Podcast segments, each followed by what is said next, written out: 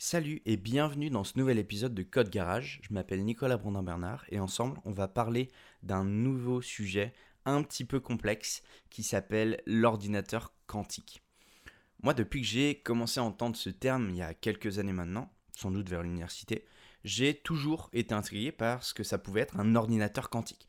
Je connais plutôt bien l'informatique, je connais la physique classique, ou en tout cas j'ai de bonnes bases, et je connais quelques concepts de physique quantique, mais je ne comprenais pas du tout comment les deux pouvaient être liés pour former une machine capable de faire des calculs et euh, soi-disant des milliards de fois plus rapide que les ordinateurs classiques. Donc aujourd'hui, j'ai essayé de démystifier le concept d'informatique quantique pour vous le présenter de la manière la plus simple possible, en tout cas j'espère.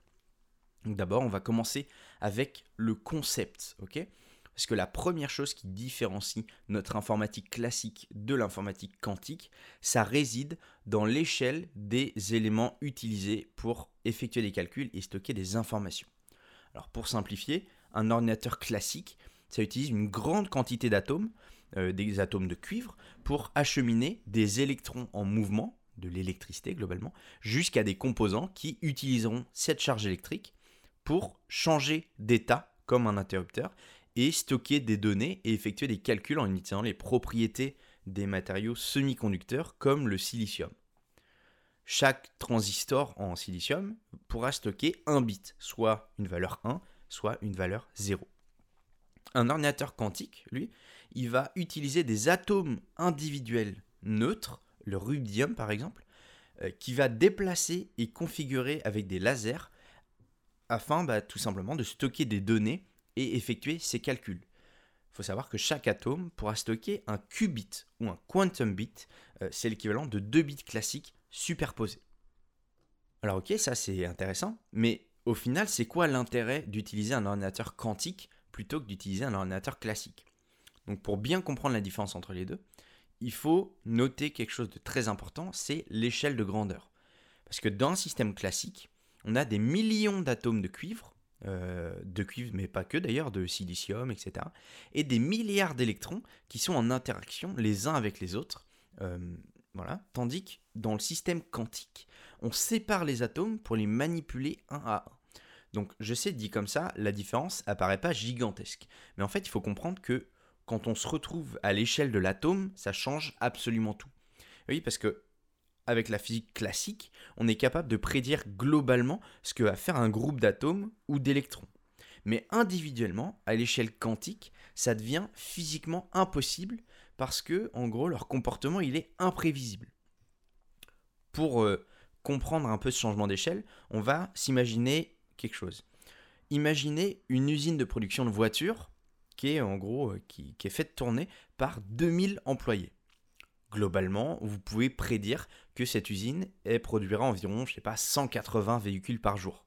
Plus ou moins un selon euh, les journées, le temps, euh, etc. Toujours à peu près de la même qualité et des mêmes caractéristiques.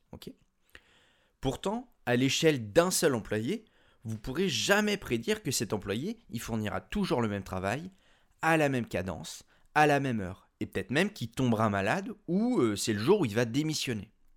Pourtant, le système, globalement, il continuera de fonctionner et il restera prédictible. Eh ben, c'est exactement ça la différence d'échelle entre un ordinateur quantique et un ordinateur classique.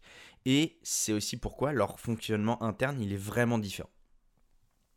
Donc je vais revenir un petit peu sur le principe des qubits, parce que j'ai donné le mot tout à l'heure, mais je ne l'ai pas expliqué. Je vous ai dit que les ordinateurs quantiques, ils pouvaient stocker l'équivalent de deux bits superposés dans un seul atome. Mais comment ça fonctionne en réalité? Alors je pourrais vous dire que c'est grâce à une propriété quantique qu'on euh, appelle la superposition d'états, mais en vrai ça vous avancerait pas à grand chose. Il faut simplement s'imaginer qu'on remplace les atomes et les électrons par des ballons. ok? Dans un ordinateur classique, on prendrait un ballon pour tirer sur un interrupteur, l'interrupteur c'est le transistor, et alors bah, on pourrait mesurer qu'un seul état à chaque fois, c'est allumé ou éteint, 0 ou 1, enfin un bit quoi dans un ordinateur quantique, on va prendre un ballon à la place de notre atome, et au lieu de le lancer, on va le faire tourner, ou non.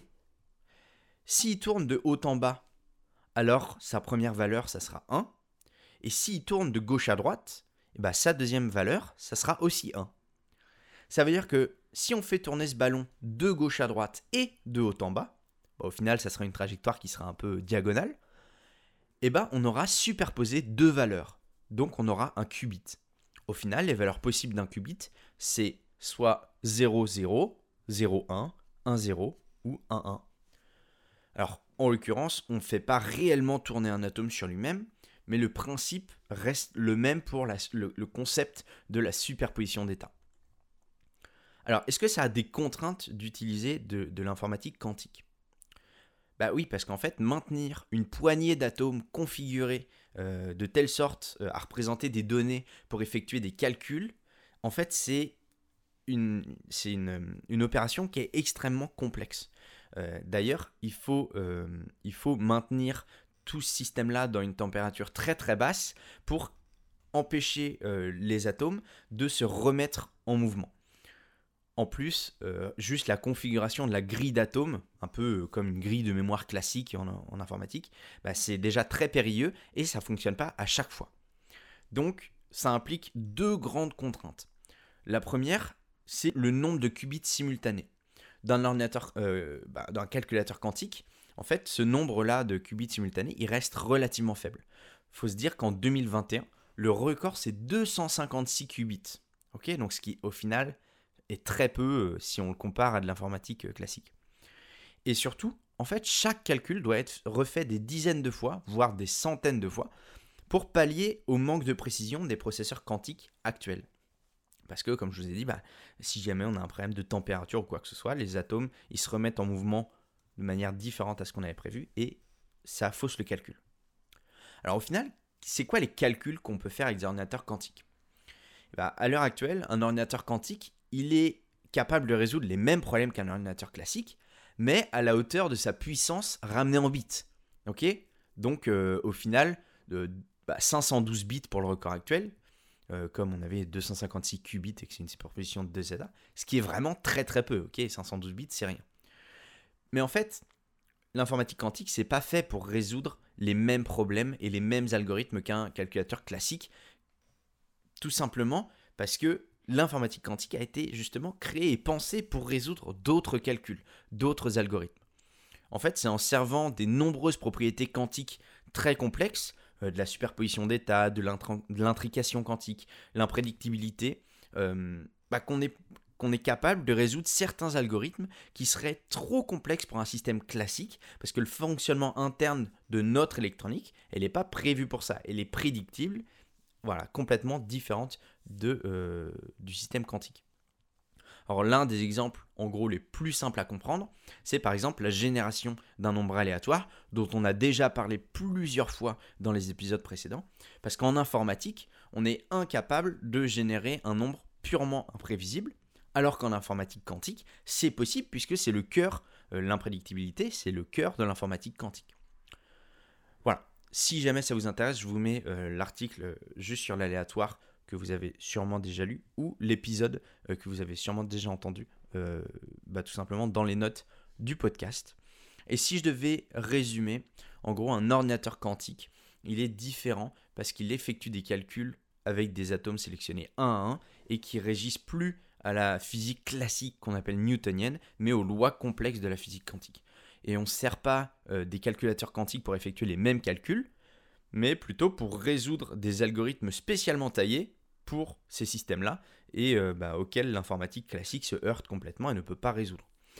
si jamais le concept euh, des ordinateurs quantiques vous intéresse, je vous invite à écouter vraiment la, géniale interview de Constantin Daliak euh, sur If This Then Dev, qui est un autre podcast sur la tech, qui est lui-même Quantum Software Engineer, et du coup qui connaît très très bien évidemment ce, ce, métier-là et ce, ces systèmes-là. Donc, je vous mets aussi l'épisode de If This and Dev dans les notes du podcast. En tout cas, j'espère que vous aurez appris des choses aujourd'hui. J'espère que cet épisode vous aura plu. Et moi, je vous dis à la prochaine pour un nouvel épisode. Ciao